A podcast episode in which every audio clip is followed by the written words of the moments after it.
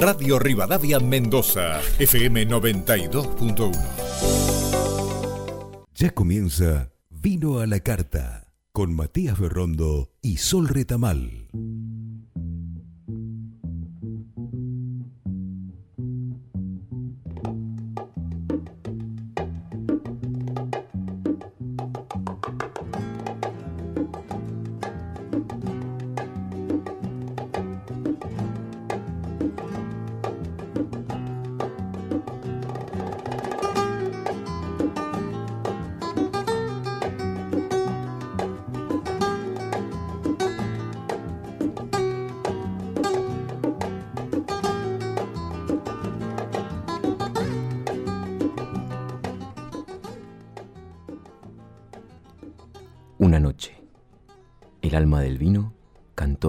Botellas.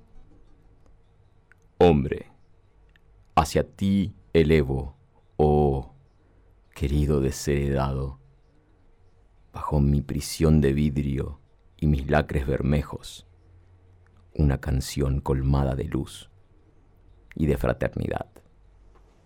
Sobre la colina en llamas, yo sé cuánto se requiere de pena, de sudor y de sol abrasador para engendrar mi vida y para infundirme el alma. Mas no seré ni ingrato ni dañino, pues que experimento un regocijo inmenso yo cuando caigo ahí en el gaznate de un hombre consumido por su labor diario. Y su cálido pecho es para mí una dulce tumba en la cual me siento mucho mejor que en mis frías bodegas. ¿Oyes resonar las canciones dominicales y la esperanza que gorea en mi pecho palpitante? Los codos sobre la mesa y arremangado, tú me glorificarás y te sentirás contento. Y yo iluminaré los ojos de tu mujer arrebatada a tu hijo le volveré su fuerza y sus colores, y seré para ese frágil atleta de la vida el ungüento que fortalece los músculos de los luchadores. En ti yo caeré, como vegetal ambrosía, como grano precioso arrojado en el eterno sembrador, para que de nuestro amor nazca la poesía que brotará hacia Dios cual una rara flor. El alma del vino, Charles Boudelier, temporada 2 de Vino a la Carta.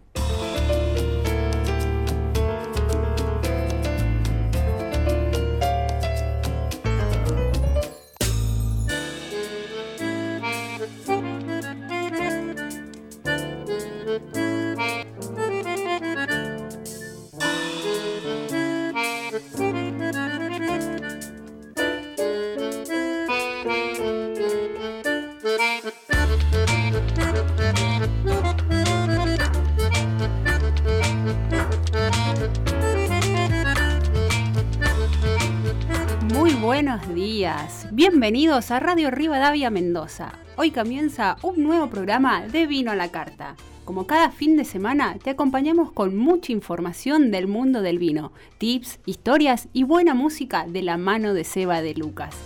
Gente, estamos cerca del final de esta increíble temporada que se ha venido cargada de historias, leyendas, cuentos, mitos y mucho más. Una temporada que de la mano del profe ha venido cargada, cargada de información, llena de sorpresas, esas que nos han mantenido enganchados todo el tiempo. Y como siempre, todo esto se lo debemos a ustedes, gente. Gracias y muchísimas gracias por estar escuchándonos desde el principio y a toda la gente que se va sumando a este mundo maravilloso del vino. Yo hoy, este fin de semana, perdón, es un día muy especial, así que se lo vamos a dedicar a todos los papás y le voy a aprovechar para saludar a mi compañero Matt y a Seba, dos grandes papás con unos hijos hermosos. Así que chicos, feliz día, feliz día para todos los padres del mundo, a mi papá, a mi cuñado, a mi suegro y los chicos seguramente les van a mandar saludos y también le vamos a mandar saludos al papá de Seba de parte de él. Hola, mi querido Matt, ¿cómo le va? Hola, mi querida Sol, ¿cómo estás? Qué lindo. Muy bien. Bien, contento acá mm, con regalos, con cosas del, fin de semana al Día del Padre. A mí me agasajan con mucho vino, generalmente. Parece que me conocen. Y libros, ¿bien? lo que resulta difícil para todo, inclusive mi entorno más cercano porque ya no saben qué comprar, qué vino comprarme o qué vino o, qué, libro, regalarte. Bueno, no importa, los amantes del vino y del, y del buen leer o de la lectura, más del buen leer, de la lectura en sí, eh, siempre hay algo que nos, que nos entusiasma y, como que te conozcan un poquito ya se acercan, ¿no? A mí saben que me gusta la historia, así que acá en unas novelas históricas por ahí muy interesantes. Yo creo que muchos oyentes ya deben saber qué libro regalarte. Más o menos por esta temporada. Igual soy muy, muy polivalente, entonces eh, yo por ahí creo que gracias a ustedes que están escuchando y les mandamos saludos a todos los que están de todos esos 37 países que ya nos escuchan a nivel Spotify, eh, de todos los estados, de cada dos países o provincias a, nuestra Argentina querida, a nuestros mendocinos que nos escuchan y están creando este vino a la carta fin de semana, fin de semana. Eh, muy contentos de estar acá, Sol, muy contentos de, compartir esto. Y nada, yo creo que ellos se están dando la impresión de que a mí me gusta la historia. Perfecto, me gusta el vino, perfecto, sí. Ahora, el problema es cuando me vas conociendo más y, y, entendés que me gusta la vida. Entonces, de repente, a todo le pongo la misma pasión. Y me encanta la gastronomía, sí. Y bueno, entonces gastronomía, y si me ponemos a hablar de chocolate, hablo de chocolate, y de cafés también, y de puros también. Y así podemos estar un largo rato de deporte. De, hay muchas cosas que me apasionan. Me apasiona la vida. Entonces, claro, a los más cercanos se les complica más porque me ven apasionado en todo lo que uno puede llegar a hacer. Pero eso no es para ustedes que están del otro lado. Sepan simplificarme así como me están conociendo. Simple y llanamente, vino, historia, comida. Por ese lado vamos a ir. Y creo que por ese lado nos vamos a ir encaminando hacia una... Vos estabas diciendo, final de una segunda temporada, ya se me ponen los pelos de punta, qué rápido. se nos está pasando esta historia del vino. Entramos hoy al viejo mundo de la historia del vino, conectados con quienes nos vienen escuchando. Espero que la, lleven, la vengan llevando súper clara la historia que venimos contando desde el principio de cuando nació el vino según los estudios, hasta llegar a nuestros días, ¿no? Eso va a ser, el fin de semana que viene va a ser el final, la finale de esta temporada 2 y vamos a, entrarnos en, el capítulo del nuevo mundo. Pero hoy toca el viejo mundo. Y yo estoy súper, súper contento de estar acá contándoselos, contando, compartiéndolo con Sol, con Luca, con De Luca, bien, porque al final del camino le digo el apellido, pero Seba es un genio, pero es un señor profesional, así que el señor De Luca, el DJ ahí detrás, eh, que nos pone estas músicas tan maravillosas la cual está ahí puesta en la playlist de Spotify de Vino la Carta, que me encanta y la sigo escuchando. No la quiero, no estoy haciendo autobombo.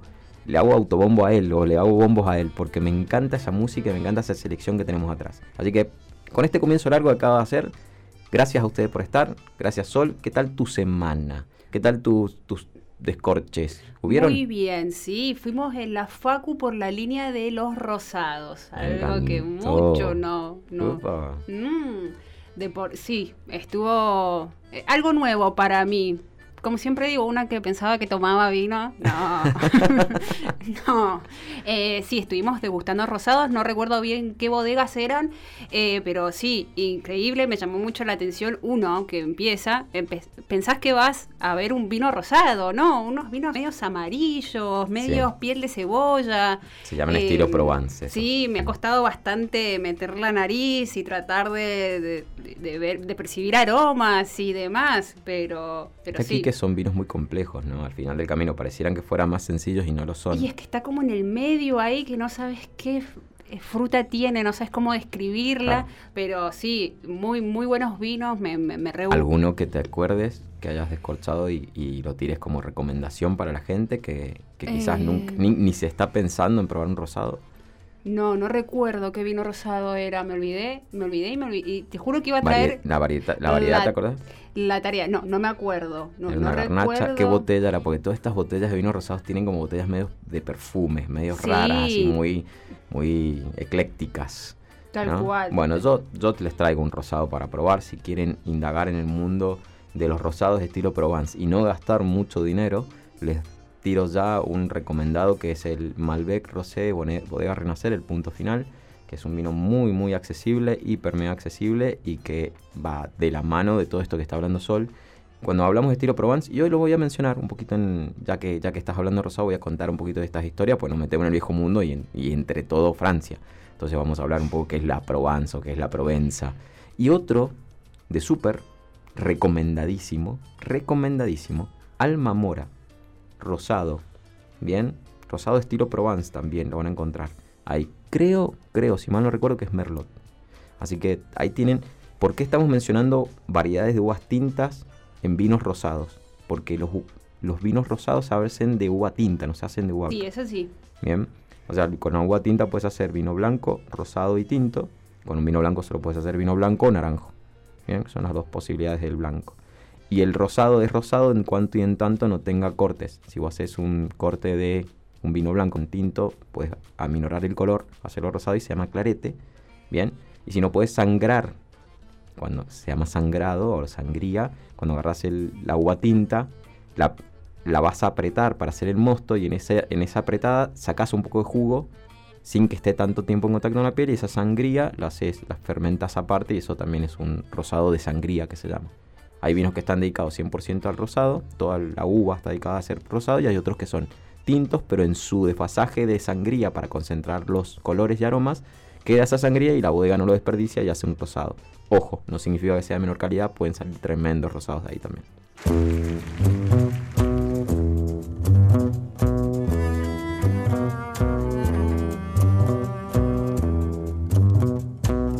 Decí por Dios que me has dado, que estoy tan cambiado, no sé más quién soy. El malevaje extrañado me mira sin comprender, me ve perdiendo el cartel de guapo que ayer brillaba en la acción.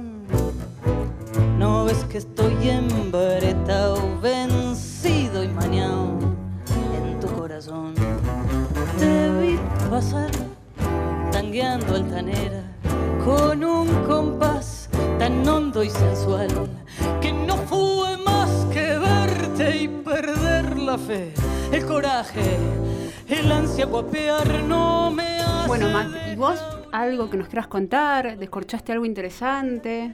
Yo he tenido mm, revelaciones, crecimientos, aprendizajes. También no sé nada del vino. Te vas descubriendo que mientras más te metes, no tenés ni idea, ni más, la más pálida idea. O sea, esto es verdad, lo que estoy diciendo no estoy diciendo de, de- de frase de humildad ni nada. Mientras más te metes, menos conoces. Tuvimos unas catas técnicas con una persona que es un geofísico que se ha metido en el mundo del vino y está ayudando muchísimo a la industria. Hace estudios de, clima, de suelos y está ayudando a una parte, porque no viene ninguna bodega, entonces lo mira todo de una manera más eh, objetiva, ¿no? Entonces él analiza un suelo, no lo analiza de si el suelo es mejor para la bodega tal o para la bodega tal, analiza un suelo en general. Si en ese suelo hay viñedos de dos, tres bodegas, él le da la, perspectiva de lo que ve en el suelo. Es una persona, se llama Guillermo Corona. Si no lo conocen, está su Instagram, que es increíble para aprender. Si te estás metiendo en este mundo del vino, es arroba geografía del vino. Bien.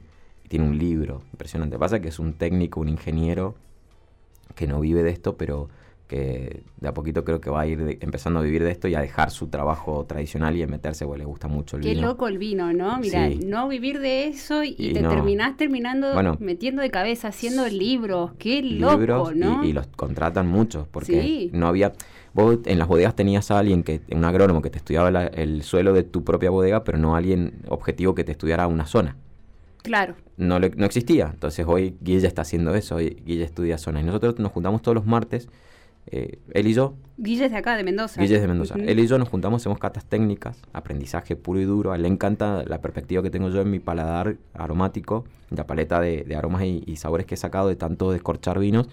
Y él me explica mucho el- los suelos y las tierras de los vinos que probamos. Entonces, generalmente él lleva tres vinos a ciegas, yo llevo tres vinos a ciegas y hacemos un contraste. Él sabe lo que lleva, pero no me dice nada, entonces yo pruebo, le doy mi expectativa o mi- mi- mis percepciones, y él después prueba lo que llevo yo y él me da sus expectativas y percepciones de acuerdo a los suelos. Y después revelamos los vinos y escribimos. Ahora vamos a empezar a publicar un poco todo eso para la gente que lo siga él y a mí, que nos sigan mutuo en estas publicaciones para ir aprendiendo de estas cartas. A ver, son unas cartas técnicas nuestras. Vamos a comer a Modesto Godoy. En realidad nos junta a ir a comer temprano a Modesto Godoy los martes, que nos dan una salita ahí. Mando un saludo a Javi, que, siempre nos tiene la salita preparada. Tuve revelaciones esta semana porque probamos vinos de Jujuy, de, alturas, donde él fue a hacer estudios de suelo y, y nos encontramos con que habían vinos de Jujuy. Yo, me esperaba el NOA, me esperaba narices calientes o narices un poco más Jujuy. Estamos hablando de altura, montaña, no, 2800, 3000 metros, 2900, una barbaridad de altura. Esos son los, los límites más chiquitos, o sea, alturas tremendas. Y, y cuando vos pensás en la geografía de Jujuy, no he ido, decís, bueno, esto va a ser como Salta, va a ser como el NOA, eh, bastante sol, mucho calor, aunque hay un toque de frescura en, ciertos valles, pero va a ser todo esto, viste, más, más potente, la nariz con mucha fruta, una fruta más cocida. Y, y habían vinos blancos parecidos a los de, de Trevelin, de Chubut, con una acidez, no sé, unos pH bajísimos, una, una frescura tremenda, con alcoholes de 18, 11 de alcohol. O sea, cuando hay mucho sol, pues sí, si hay mucho sol debería generarse mini, mini escuelita del profesor ahora. Mientras la acidez está en, en, la planta, que es lo primero que se forma, la parte málica, cuando le empieza a dar el sol a las hojas y a la fotosíntesis, la acidez baja y sube el, el azúcar, se transforma sí. el, ácido en azúcar. Entonces ese es el punto medio de equilibrio. Cuando hay una zona con mucho sol, generalmente hay mucha fotosíntesis, exposición del día, y la acidez va bajando de más y va subiendo el azúcar hasta llegar a los puntos mm, necesitados en la, en la, madur en la madurez de la uva como, como fruta para vinificar. Bueno, acá llega la madurez, la parte fenólica, por decirlo, que son los taninos, los, sí. todos los polifenoles, pero está la acidez todavía muy alta, o sea, y el azúcar ahí muy baja. Entonces tenés mucha acidez, mucha frescura, ácidos cítricos, tartáricos y grados de alcohol muy bajos. O sea, eh, recuerden que nosotros estamos tomando tintos de 3,5, 14, 14,5 y hay épocas que hemos tomado tintos de 15. Eh, bueno, esto, esto fue una sorpresa absoluta. Me sorprendió Jujuy, probamos solo tres, tres vinos, dos Sauvignon Blanc y un Malbec y me voló la, la cabeza no en el sentido de que eran tremendos vinos, sino que es un nuevo lugar para indagar descubrir. Claro. Y Argentina que está por, por, ahí en pañales en ciertas zonas para, para, para, que se meta toda esta enología y esta, este aprendizaje to, completo y total. ¿Qué le pasó esto a Europa? Que vamos a hablar de ello en sus comienzos, pero claro, la historia de Europa nace inclusive antes de Roma, entonces si nos vienen escuchando van a ver que tienen mínimo tienen 2021 años de más de 2021 años, pero mínimo tienen 2021 años de, de, de, este, de esta práctica y esta, esta, búsqueda. Nosotros hay ciertos lugares de Argentina que no lo están encontrando hoy, hace 3, 4, 5 años. Entonces tenemos un mundo por descubrir en este nuevo mundo del vino, sobre todo nuestra Argentina y nuestra, nuestro terreno. Pero nada, muy bonito. Me rompió la cabeza estos vinos. Eh, Amanecer Andino es una de las bodegas. Y otra está en un bosque, en Jujuy. O sea, eh, impresionante el, el, concepto. Y bueno, con Guille la verdad que no, lo pasamos muy bien. Después probamos un Riesling acá de, de las perdices, un, un, blanco de alto piné. No es barato para nada, pero es un blanco tremendo, muy parecido a los, a los Riesling europeos de antaño. Probamos de Finca Ambrosía de Gualtallarí, probamos un Sauvignon Blanc y probamos un, un, un vino cosechado a la luna llena. Solo se cosecha cuando hay luna llena y era un Cabernet Franc, de esos detalles raros, viste, que iba en la etiqueta toda muy bonita y todo muy, muy conceptual, y vinos que cambian. O sea, probamos uno sin cosechar a la luna llena y otro cosechar a la luna llena, la misma uva, y eran dos vinos distintos. Entonces, bueno, esos, esas cositas locas que tiene la vida, la naturaleza y la energía. ¿no? En este caso, probar para creer. Probar para creer probar para creer. Bueno, y el mundo del vino es esto. Un camino es el de tomar, acompañar, elegir, tomarlo y beberlo y buscar economizar nuestro bolsillo. Otro camino es el de aprendizaje. El aprendizaje es descorchar más de uno, meterte. Esos son cursos del vino. Cada botella que descorchás o abrís a la vez más de uno, ¿no? O te indagás en un, fuera de tu zona de confort. Bueno, y vos que venís hace tanto tiempo con esto, pongamos un 100%. ¿Cuál es tu porcentaje de que vos crees que conocés del mundo del vino? 43. Y, y, me estoy dando mucho, me parece. Y de los 14 años, imagínate todo lo que queda. No, queda mucho. Impresionante. No, siete, yo lo digo siempre, son y serán un poco, un poco más de años, pero siete vidas y medias más parecidas a las que estoy llevando, al ritmo que estoy llevando de escorche, para probar lo que hay en el mundo hoy. Y sin lo que nada queda nuevo. por descubrir que todavía... Por eso, hoy, sin, nada, sin que aparezca una etiqueta nueva. O sea, yo más o menos esa cuenta la saqué, son siete vidas y medias más. ya había sacado la cuenta. Sí, siete vidas y medias más al ritmo del que vengo hoy descorchando. Vengo, o sea, hoy mi heladera tiene 18 botellas descorchadas. Bien, o sea, porque es el ritmo de aprendizaje que yo le, le, introduzco. No es que estoy bebiendo todos los días, pero descorcho mucho para aprender. Y después me queda el vino ahí. Como yo soy un entendido, ya hice el, el, el, el paper y la práctica de que el vino se la banca con el sí. corcho y una heladera, la gran mayoría de los vinos, la gran mayoría, no todos, pero la gran mayoría, los sigo disfrutando durante y aparte los días como que siguen. Esa evolución. A mí generalmente me gusta descorchar el vino y tomarlo al otro día o a la noche. Es impresionante, sí. siempre me gusta más el vino. Se abre de otra forma, sí, se va por otro lado. Es impresionante cómo cambia el vino. Qué loco, ¿no? ¿Viste esta historia del vino? Este, este estamos haciendo un poco de, de catarsis hoy acá, vos preguntándome. Pero está, está bueno, interesante que en esta historia del mundo del vino también contemos las nuestras y que la gente por ahí se vea reflejada o vea, eh, mire hacia dónde. Pues nosotros tratamos de llevarlo a, a, tratamos de llevarlo a, tierra, todo lo que hay en el mundo del vino. Pero bueno, es, es, indefinidamente es algo que nos apasiona mucho, a mí demasiado, y vos estás metido ya también en un viaje de día, y Seba está metiéndose de a poquito, así que olvídate. Un momento también se lo vamos a perder ahí en el camino, está metiéndose, no tomaba vino, ya viene, chicos, me compré una botella de vino, chicos, me compré otra, chicos, a mí me sorprende demasiado. Obviamente está teniendo su experiencia, entonces sabe lo que hoy, de lo que compra, que, a qué volvería a comprar y qué no, y eso es un poco la práctica y la, búsqueda de, no solo tomar vino, sino también disfrutarlo de otra forma, que eso, eh, descorchar, poner una copa, acordémonos, y acordate Sol que poner líquido en esa copa refleja mm, la jactancia de beber algo, pero también refleja historia, cultura y todo, esto que contamos detrás nosotros Esta historia que vos venís contando hace cuánto, como 8.000 años de historia tenés en una copa. Y ahí no, no se distingue precio, gama, nada. Vos decís, mirá, qué, qué, loco. Y pensar que esto va a quedar, yo me voy, esto queda. No, bueno, esa fue, esa fue mi... Y, voy a dedicarle un poquito de minutos de tiempo a, este análisis que voy a hacer. Espero no irme de mambo. Eh, pero esa fue mi, encrucijada que tuve esta semana, particularmente. Eh, me encontré con muchos enólogos que son unos genios y, los, admiro muchísimo. Y encontramos en muchas charlas y también he visto mucho en el, medio social del cual nos estamos viendo y viviendo de, los vinos con los puntajes y todo esto, ya que estamos en época donde aparecen los puntajes ¿no? de todos estos críticos que alguna vez mencionamos. Em, es muchos que, que denostan, no de mala manera, el enólogo obviamente, ¿qué, va a defender? Su carrera de 5 años, 5, 6, 7 años, su, su, ingeniería si es agrónomo, su, o su licenciatura si es, o su tecnicatura si es enólogo. Y defiende la analogía, defiende el arte del estudio de la analogía, obviamente. Y por ahí he escuchado frases de algún que otro enólogo decir, no, a ver, probé un vinazo de tal persona que tiene viñedos, pero no, no es enólogo. Ni sabe hacer vinos, pero hizo un vinazo.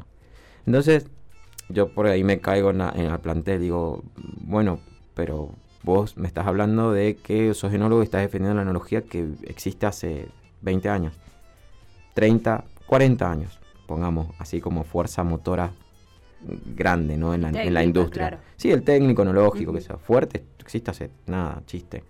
Poner que tenga 50 años, no es nada contra los 10.000 años de la historia del vino y contra todos aquellos que han hecho vinos antes que ellos. O sea, el vino no depende del enólogo, y se lo dije. Y vos tenés que tener claro, le decía, y esto es una opinión 100% personal, tengamos nosotros en claro, y esto lo digo para todos los que nos escuchan, que, que, prueban vino, consumen vino y todos para los que nos escuchan, si nos escucha algún enólogo o alguien que está en la industria, y esto es una opinión mía y personal, me lo pueden escribir y debatir, después decimos los medios, lo que quieran, pero tiro una bomba acá en la mesa. Desde mi perspectiva, nadie de los que estamos en la industria vamos a dejar huella en el vino. Ninguno. Por más que sea eh, Ale o sea, eh, no sé, el enólogo que sea hoy, Jean-Claude, el enólogo que sea, ¿bien? No va a dejar huella en el vino. El vino va a dejar huella en ellos y en nosotros.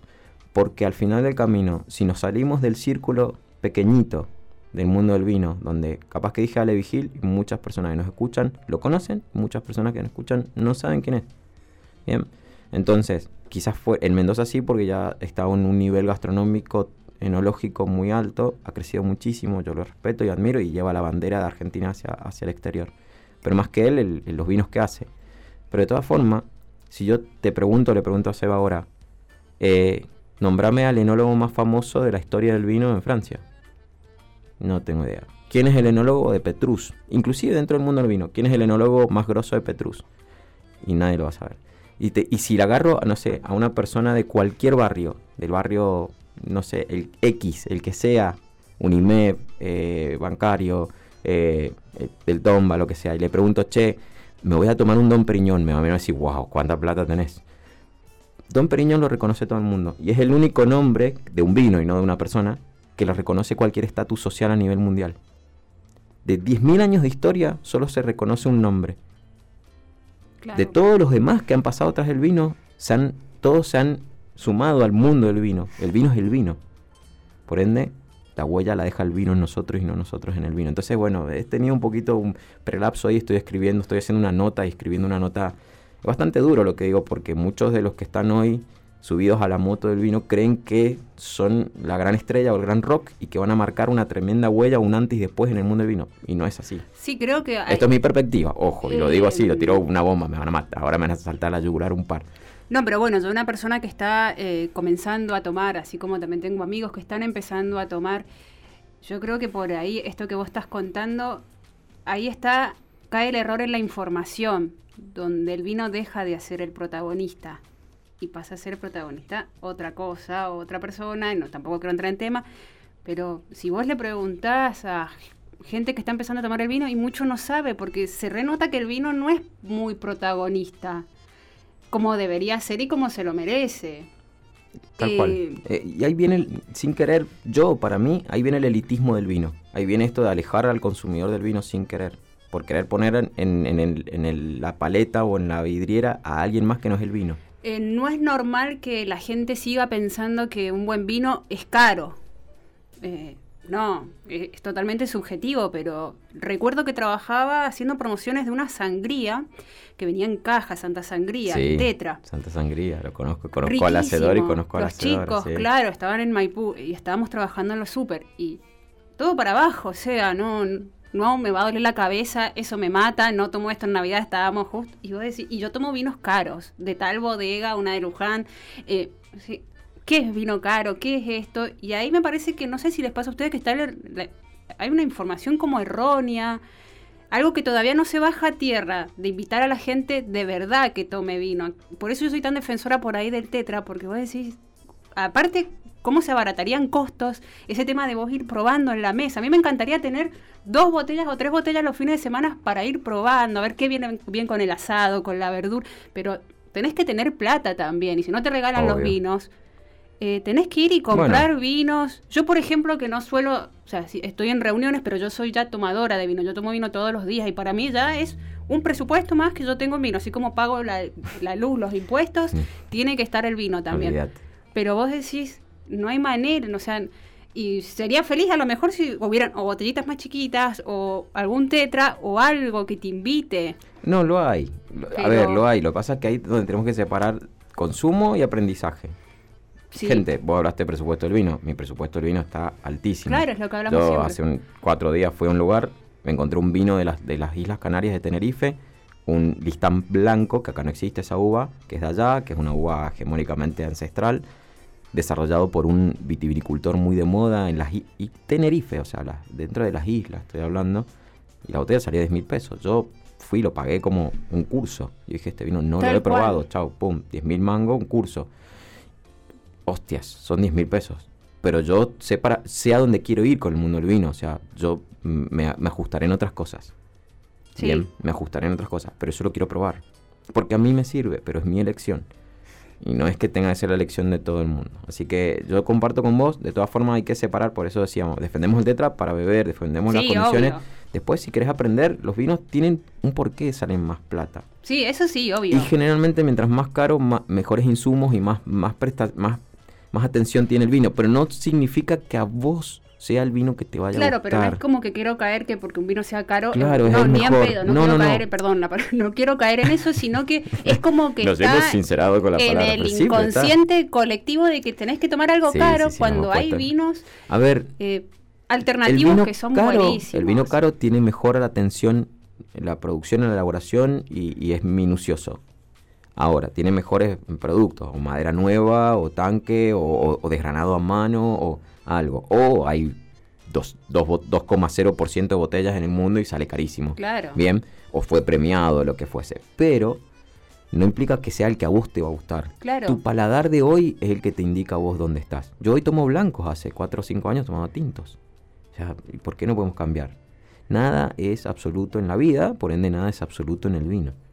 Sí. A menos que quieras quedarte en ese absolutismo para siempre. Yo me levanto todos los días, me leo el diario, hago esto, hago esto. Si no lo vi, si mañana no lo tengo, me muero, porque ya estás en una rutina, estás en un absolutismo de, costumbres.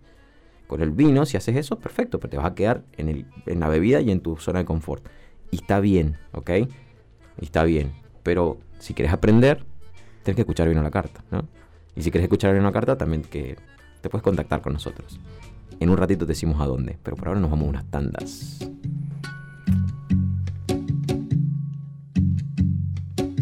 De alguna mujer bonita se forjaron mis senderos. De alguna mujer bonita se forjaron mis senderos.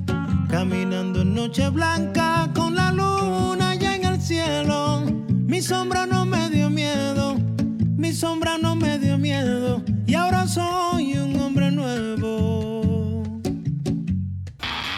Supercanal Arlink vivís la Copa América con un combo para ganar. Contratá internet más televisión HD más Star Premium y pagás solo 2.510 pesos por mes. Además, acompañá a la selección desde tus dispositivos ingresando a mio.tv. Llama ahora al 0810-222-2323. Supercanal Arlink. Atilio Avena, Bodega y Olivícola. Somos una empresa familiar que con más de 80 años de trayectoria mantenemos la calidad de nuestros productos. Visítanos en Castro Barros 8115, Russell, Maipú, Mendoza. Seguinos en nuestras redes sociales, Instagram y Facebook y en nuestro sitio web www.atilioavena.com.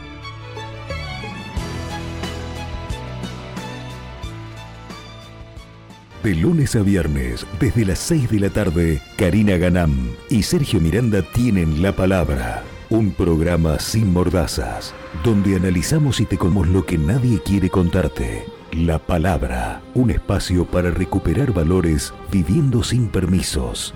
La palabra, hablamos de libertad. Escuchanos por Radio Rivadavia, FM 92.1. Cuando sos el número uno del mercado, debes esforzarte más. Mediterráneo, concesionario oficial no en Mendoza, te financia 100% directo de fábrica. Ahora retira con entrega asegurada en cuota 3, 4, 6, 8, 9 y 12. Financia tu cero kilómetro 100%, con gastos de patentamiento incluidos y con el exclusivo sistema llave contra llave. Llámanos o escribinos al 261 327 9844. Plan Rombo Mediterráneo. Plan perfecto. Bodega A16. Excelentes vinos y gastronomía tradicional al pie de la cordillera. Bodega A16. Te esperamos en el exclusivo resto de nuestra bodega, ubicada en la calle Cobos y Ruta 7 de Perdriel, Luján de Cuyo. O acércate a disfrutar de nuestro Wine and Deli de Civit 757, Ciudad de Mendoza. Seguinos en www.bodega16sa.com.ar y en nuestras redes sociales. Bodega A16. Amor por el vino. Continuamos con Vino a la Carta.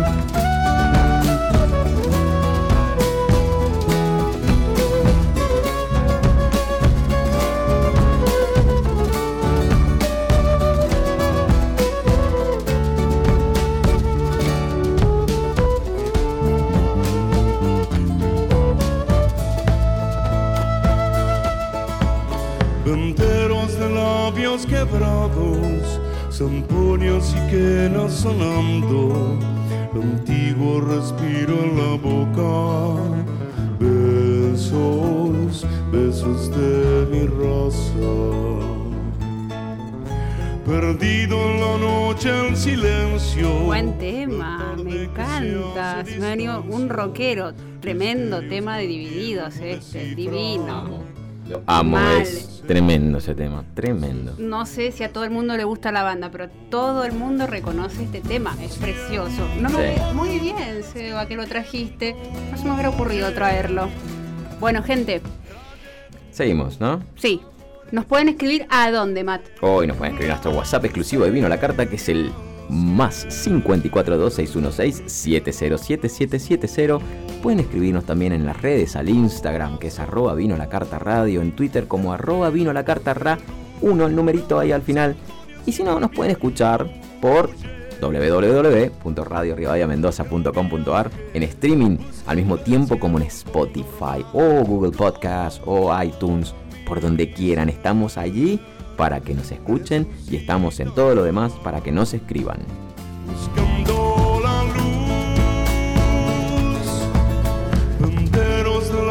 Labios quebrados, Santonios y Puso que linda la charla de recién, ¿eh? Se puso picante la cosa. No, Se no, picó, eh, dirían los no, no. centennials. Hubiese estado picante si hubiese habido alguien acá para refutarme y, y se, se hubiese, se nos hubiese ido la hora en, en esa charla, básicamente. Lo tiré porque sé que no hay nadie ahora. Después me escribirán, ya me escribirá por, por, el- por el medio o algún medio alguien que se sintió tocado por eso. Pero, pero bueno, nada, yo creo, es una opinión. Así como el vino, el mejor vino es el que más te gusta a vos. Esta es una opinión dentro de mi mundo, dentro del mundo del vino para mí. Sí, y respetamos toda opinión, respetamos todo tipo de vino, respetamos todo acá. Pero Seba te había hecho una pregunta, ¿la querés Sí. replicar? Porque yo no la escuché muy en bien por la cucaracha. va en el, en el- bueno, ahora que estuvimos en, en- en la tanda, Seba me dice, pero ¿cómo puede ser que vos un vino de 10 mil pesos te capacite igual que un curso? O más o menos iba por ahí la, la pregunta. O sea, si vos te sentís al nivel para autocapacitarte a través de una botella, y sí. No yo me siento al nivel, la botella lo tiene. Yo para conocer, por ejemplo, un vino de- o conocer Tenerife o esa zona muy puntual de Tenerife y al viticultor y cómo trabajan el vino y las variedades que hacen y todo, tengo que leer y aparte viajar. Bueno, leer me implica libros. Libros que puedo, artículos que puedo encontrar gratis en internet y libros que ya datan de los 5 dólares a los 10, 15 euros sobre las islas y vitivinicultura allá. Después eh, tendré que viajar, no sé, 100 mil, 80 mil, 100 mil pesos un viaje hasta allá. Tengo que pagar estadía, tengo que comer, acercarme a ver si me atiende el enólogo, capaz que no me da ni bolilla. O sea, capaz que llego allá y dicen, ¿vos quién sos? No, capaz que voy a una visita nada más de la bodega y, y- punto y pelota, que me saldría más plata. Entonces esos 150, 180 mil pesos yo lo estoy reduciendo en 10 mil. ¿Y qué pasa? Yo no me siento capacitado, yo 100% para auto, autoprocesarme un crecimiento en este caso, pero mi cantidad de descorches anteriores, más la botella que tengo enfrente y la concepción de que yo voy teniendo del vino, que lo voy a dejar ser, lo voy a dejar respirar, lo voy a interpretar, voy a compararlo con todos los otros vinos que también vengo probando, cerca de la zona, cerca de los mismos suelos o lugares similares, entonces cuando descorcho ese vino, ese, ese vino es un maestro para mí. Ese, el vino se convierte en un maestro porque me trae al viticultor, al padre, al- a la zona, a la región, el clima de ese año. Inclusive es por año. Ni siquiera es por, por, o sea, el vino absoluto, ¿no? El vino me da la educación del 2017 de, ese, de esa zona. Pero no la del 18, no la del 19, no la del 20, no la del 16, ni la del 15, ni la del 14. Pero más o menos me da un panorama. Entonces, para mí es un curso tremendamente barato.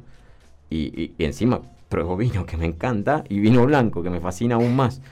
Y lo puedo compartir que ese es un plus para mí, porque de repente esa botella no me la voy a tomar solo, la voy a compartir, o en la sala de juglar, o en algún lado la voy a compartir. Entonces ya comparto esa experiencia, entonces ya no, no es, eh, es- para mí es muy barato, pero bueno, entre comillas, ¿no? Pues no, no es poca plata, pero para mí es un tremendo curso, y cada botella a mí hoy, al- al- en la búsqueda que estoy del vino, me educa. Inclusive una de 150p, que nunca probé Sí. pero me educa también. O sea, para mí cada botella es un profesor. Y así lo veo. Así como vos me decís profesor a mí, yo lo veo al vino y digo, hola profesor, y digo, voy al descorche. Más o menos. Eso es lo que me preguntó Sebas y, para- y cerramos el, el tema que hablábamos recién.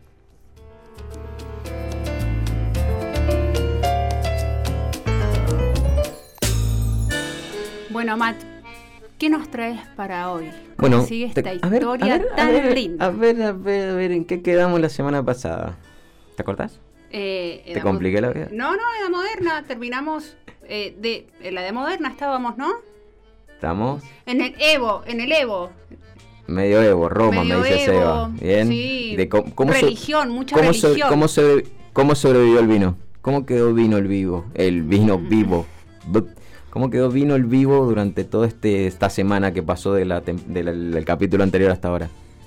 No. Por la iglesia, por la liturgia.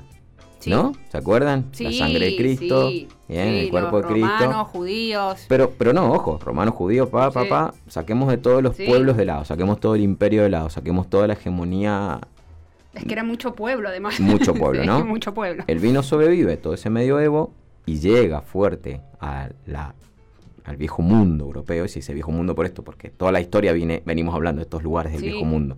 Que el viejo mundo, cuando uno dice viejo mundo, corresponde a Alemania, Austria, Bulgaria, España, Francia, Georgia, Grecia, Hungría, Italia, Portugal, Rumania y Suiza. Todos estos países son el viejo mundo.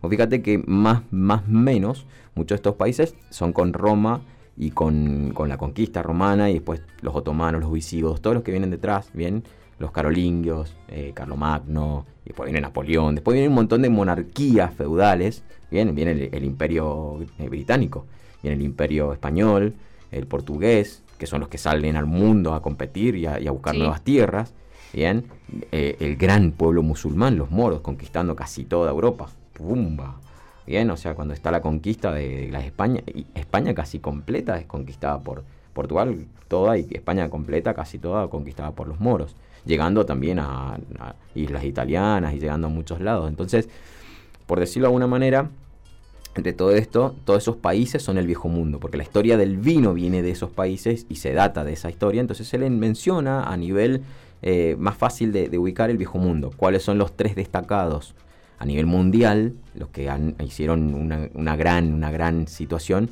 es eh, Francia, España. España e Italia. Bien, Alemania ahí detrás y Portugal ahí chiquitín, chiquitín. Grecia ya no, porque dejó de, de- de valentonarse con los vinos, o sea, perdió la tecnología que se fue logrando, porque Grecia no se llenó de abadías. Vos fíjate que el- el- Sí. la religión que después gobierna Grecia no es la misma, no es la misma cristiana, ni, ni- Claro. ni, ni sobre todo la ortodoxa. O se queda en la ortodoxa, pero hay una mezcla ahí, ¿no? Y cambia muchísimo porque la iglesia ortodoxa, la iglesia empieza a tener muchas ramas. Vuelvo a repetir, lo mencionamos la semana pasada, había dos órdenes, la benedictina bien, y la de, la de San Augusto, que tenían, que son las que marcan el horario de trabajo. Mañana me levanto, trabajo ocho horas de trabajo, o trabajo de sol a sol, descanso como, o sea, la mano del hombre. Y ellos se dedican y ellos son los que hacen real, son los que hacen real el, el- el cultivo y el desarrollo del mundo del vino y el comercio del vino. Es más, hasta el monopolio se va por abadías. Las, y las abadías y monasterios empiezan a aprovecharse de eso también. Porque de repente tenían el poder papal, que empieza a tener absoluta fuerza en, todo, en toda Europa, de, de perdonar pecados. Y tenían el poder de hacerte ascender al cielo. Bien, los Qué reyes, fuerte. los reyes no estaban libres de pecado, entonces los reyes que decían, eh, me mandé un Willy, mandé a matar un pueblo, o me mandé un Willy, y yo tenía no sé qué, mandé, ahí se- sí, eran así, duros, ¿no? Eran muchas guerras. Y, el- el- el- y los reyes eran ca- casi todos católicos, católicos apostólicos romanos Sí. encima, católicos apostólicos romanos. Entonces, ¿qué hacían? Bueno, le vamos a donar al monasterio con el, con el abad tan, eh, el abad de, no sé, en este caso por decirlo, eh, Periñón, el abad Periñón le vamos a donar tierras, porque así ellos nos van, a rezar por nosotros y así vamos a tener un... O sea, voy a pagarle un espacio en la iglesia para que cuando me muera me entierren en la iglesia, cosa que tener entrada al cielo directa. Eh, le voy a donar, vamos a donarle cosas a la iglesia. Entonces, mucho de la, de la parte feudal se terminó donando a los monasterios. Los monasterios empezaron a tener terrenos y terrenos y terrenos. Y entre todo su aprendizaje y crecimiento tremendo que iban teniendo, porque encima ellos son los que ponen en práctica final todos los estudios de Grecia, de los filósofos griegos, y sobre todo en el trabajo de la tierra. Entonces, las- los monasterios y las abadías logran llevar la tierra a la, a la enésima potencia, los huertos, el, el- bueno, los musulmanes traen el riego por goteo, ¿no? Y que por ende ellos son, Por en- ende, en mira. ese momento son los principales productores de vino, claro, ¿no? comer- el comercio era de ellos. Claro. El comercio eran 100% de ellos. El nombre Clos de cierre es de ellos mismos que decían, bueno, el rey seguro se va a mandar Willy, acá hay unos viñedos, ellos hacían agujeros en la tierra, ya probaban raíces, hasta hay, hay libros de, religiosos donde van y prueban las raíces, las, las, lamen para ver si la arcilla que hay ahí es buena por su conocimiento del vino, ¿no? Ya empiezan a hacer vinos sin agregados, ya son vinos puros, ya empiezan a ser eh, tintos más, más, más prodigiosamente, empiezan a entender más los antioxidantes de los tintos, sin entender todavía todo el proceso, ¿no? La, la levadura todavía no, no, no, tenía ni idea, Pasteur todavía no llega.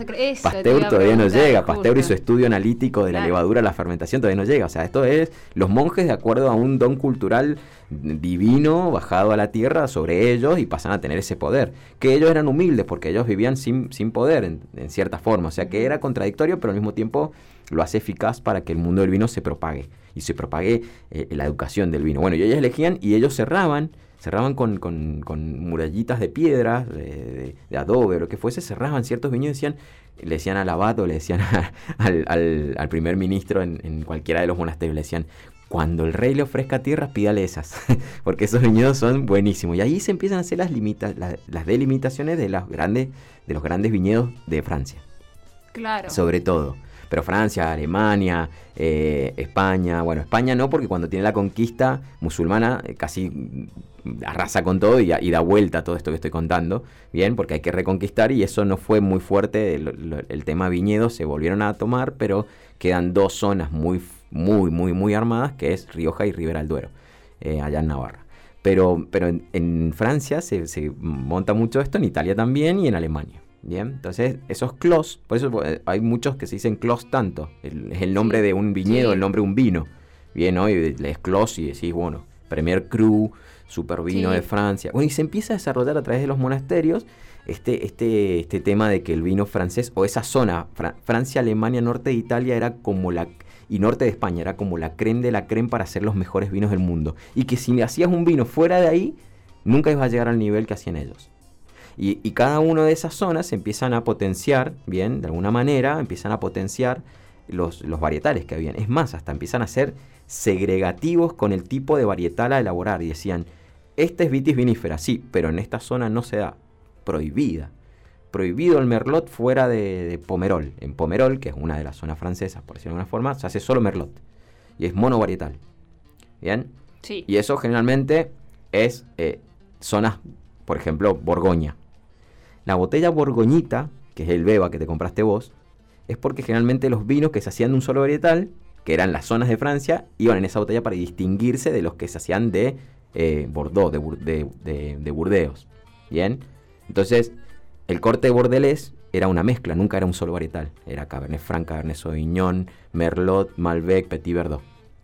Y un par de Syrah por ahí a veces, ¿no? Entonces esa botella siempre era un blend. Entonces esa botella es la botella larga con... Conocemos la cónica larga. Sí. Esa es la botella Bordelés. ¿Bien? Y en, Alemania los Riesling y todos estos vinos se empiezan a hacer en la botella de Alsacia, ¿no? O sea, imagínate, hasta las botellas cambian por la zona, o sea que, y no decían qué varietales iban, no decían si eran monovarietales o bivarietal, te decían vino de Borgoña, vino de Chablis. ¿Se utiliza en la actualidad o no? a ver, para, no, no, no, no, no es así si es así. Eso hace que ellos se pongan en el mercado y digan, voy a hacer una, una metáfora reburda. Bien, no es lo mismo comprar una Nike hoy que comprar una Diadora. Bien, son zapatillas. Sí, bueno. Si Diadora quiere decir Diadora Nike, viene Nike y le baja el pulgar y le dice, no, chao, fuera del mercado. Juicio, para atrás, para afuera. Bien, Coca-Cola lo mismo. Viene alguien y pone algo, Coca-Cola, le pone así, viene, le hace juicio y dice, chao, para afuera. O sea, te tiene que llamar cualquier cosa menos Coca-Cola. Porque ya hay una protección de marca. Bueno, la protección de marca de los mejores vinos del mundo era el nombre de la región. Entonces, Chablis, Borgoña, Burdeos, Rioja, Ribera, son las primeras denominaciones de orígenes que se generan, que generan los mismos hacedores o productores para que nadie replique sus nombres. Pero imposible en el Nuevo Mundo. El Nuevo Mundo, cuando empieza a hacer vino, decía, che, ¿qué estamos haciendo? ¿Y con, como qué lo vendemos? ¿Como qué lo etiquetamos? Y nada, para mí esto es un corte, hagamos que un borgoñita de Francia. En realidad decían Borgoña, entonces le ponían Borgoña. Che, estamos haciendo un blanco. Y los blancos acá generalmente eran dos variedades, que era la Uni Blanc y la Chenin Blanc, o la Chenin Blanc o la Chenin Blanc. Y te lo dije en las tres formas fonéticas habidas de por haber.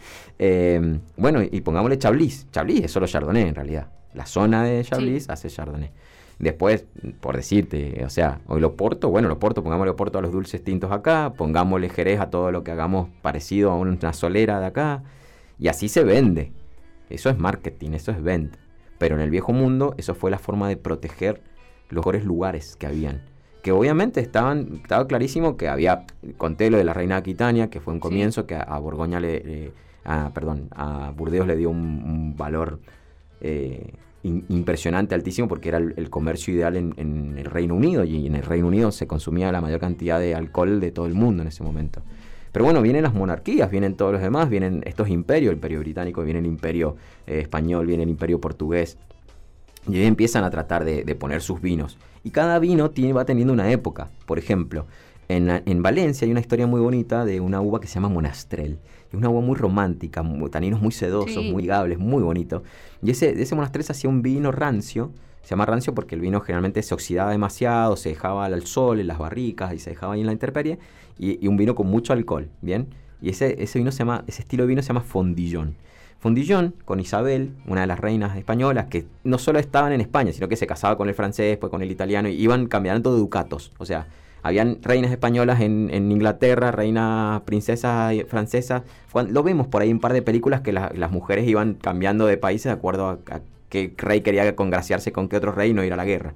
¿no? Entonces así mezclaban un poco sus, sus eh, familias, sus apellidos y su eh, poder, ¿no? Absoluto. Entonces, entonces nada, como que, como que todo esto bien iba generando eh, vinos de moda. Bueno, y en los escritores. Entonces el fondillón está muchos escritos, de Alejandro Dumas, de inclusive Shakespeare. Shakespeare escribe sobre el fondillón, estaba muy de moda en los casamientos, en las juntadas, y un vino rancio, dulce. Bueno, resulta que cuando hay uno de los casamientos muy fuertes, que eh, eh, se, como que toda la comunidad valenciana y Alicante, sobre todo ahí en España, ponen todos los fondillones para venderlos, es atacado por piratas, esos barcos de fondillón.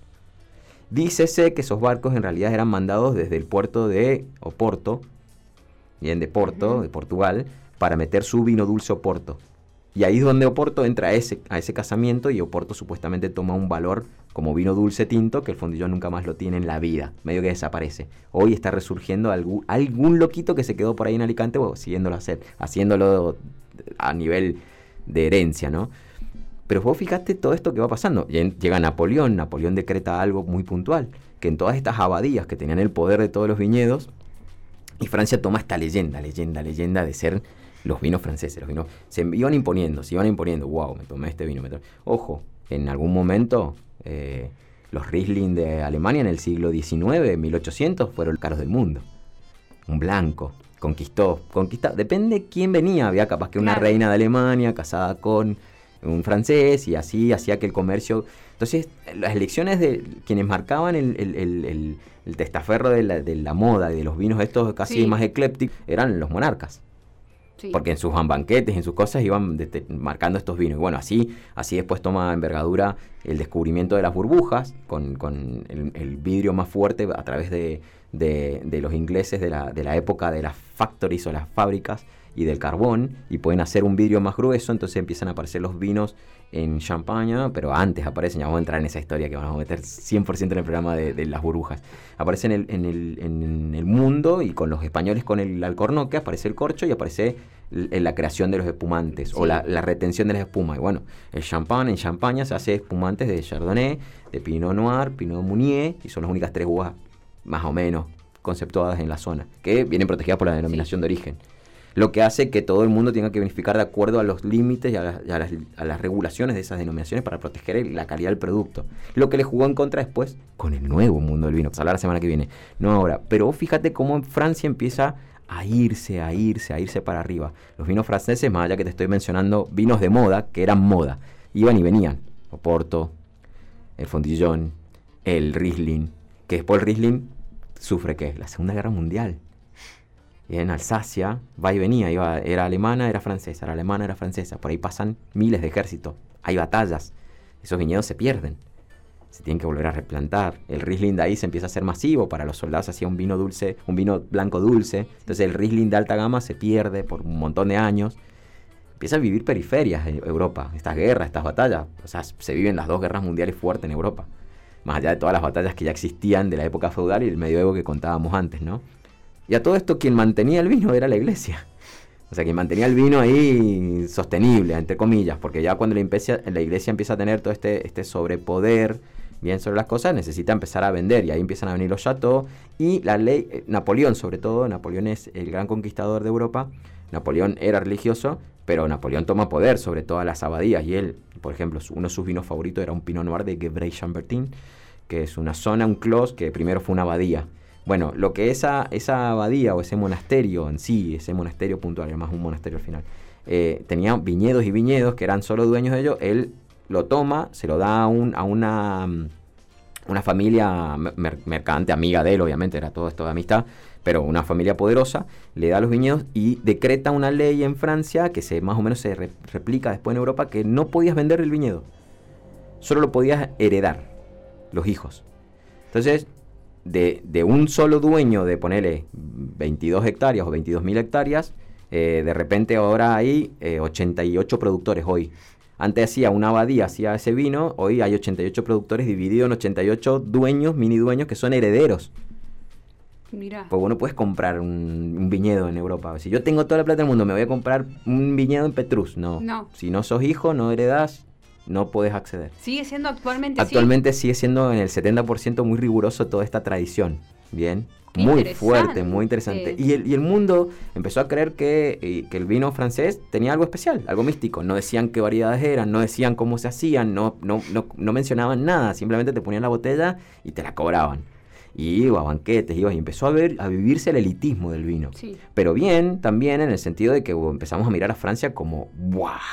El lugar. y Francia tomó. fíjate que Italia, eh, Italia, España, Alemania caen con modas de algunos vinos. Después se empiezan a, replicar priorato, que es una, recuperación de, una, de los prioratos, de las abadías que estaban en el norte de España. Es una recuperación y, y pasa a ser una denominación de origen cualificada, porque están las abadías están esos viñedos viejos. Pero resulta que en toda esta ambición y este crecimiento y poder, más que en Francia, Vos fíjate, los franceses sin querer los obliga a, tanto a Francia, a España, perdón, a Italia y a, sobre todo a España y a Portugal, los, obliga a quitar viñedos, a, no poder competir con ellos, que en sus mini imperios de España y Portugal salen a buscar el mundo. Y ellos descubren, en vez de las Indias, América. Y en ese descubrimiento de América traen mm, viñedos, porque tomaban uva, y traen la religión, y traen la liturgia, y trae todo y le dan al Nuevo Mundo el, porqué del nacimiento del vino. No, ya existía acá, ya vamos a ver en el Nuevo Mundo que ya vinificamos hace mucho. Pero de vuelta se llevaban plantas de acá. Decían, Para, ¿ya existían los viñedos o el vino ya existía acá también? El vino existía en 1500, Argentina, 1562 se hace vino. 1562, yo estoy hablando ya del de nada, de mucho más adelante, o sea, descubrimiento de América, pero ya existía el vino de antes. estoy hablando del vino vitivinífera. Antes existía el vino ya. Porque había uvas o, plantas no viníferas, las rupestris, que son las criollas nuestras hoy, y hay otras, y hay otras, las, las Isabela y todas esas. Bueno, se llevan, parte de esas plantas se las llevan para allá con el con la mala desgracia que hay un pulgón, hay un bichito en, América, en las plantas de América, que se morfan o se comen, perdón la palabra, pero se morfan, pues la, la destruyen en nada, la raíz de la planta. Las plantas de acá ya estaban protegidas, ya estaban inmunes. Todas las vitis viníferas de Europa no. Nunca habían visto el pulgón. Cuando trasladan este, hacen este traslado de vuelta los conquistadores a Europa, en 1800, en el 1852 y 60, se llevan un par de estas plantas muy fuertes, las, plantas en muchos lugares, y ese pulgón llamado filoxera empieza a destruir todas las plantas viejas de Europa. Declive del vino mal. Declive del vino europeo mal, mal. Y la filoxera genera una, epidemia, ya que no sabían qué pasaba. de un año a otro se caían las plantas, no tenían raíz.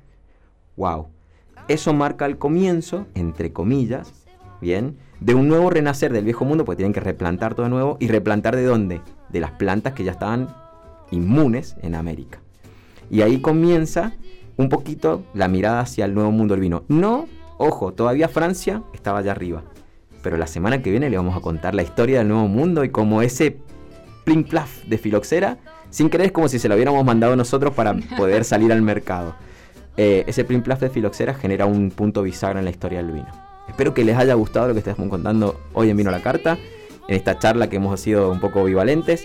Leo algo, me despido y los dejo con sol como cada, cada, cada fin de semana. Un vrai grand vin es una leyenda de siglos. Un verdadero gran vino es una leyenda desde hace siglos. Frase escrita en este mundo, del viejo mundo francés, que después el nuevo mundo, sobre todo Estados Unidos, va a contradecir. Pero es una gran frase de esa época. Los dejo, si los quiere. Como ya decimos desde el comienzo de Vino a la Carta, el vino no sobrevivirá. Así que ya sea que tomemos o no vino, él va a estar ahí presente siempre. Porque mientras un viñedo dé frutos y un loco decida cosecharlas, el vino siempre estará.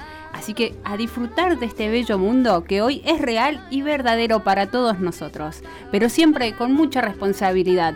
Salud gente, hasta el próximo fin de...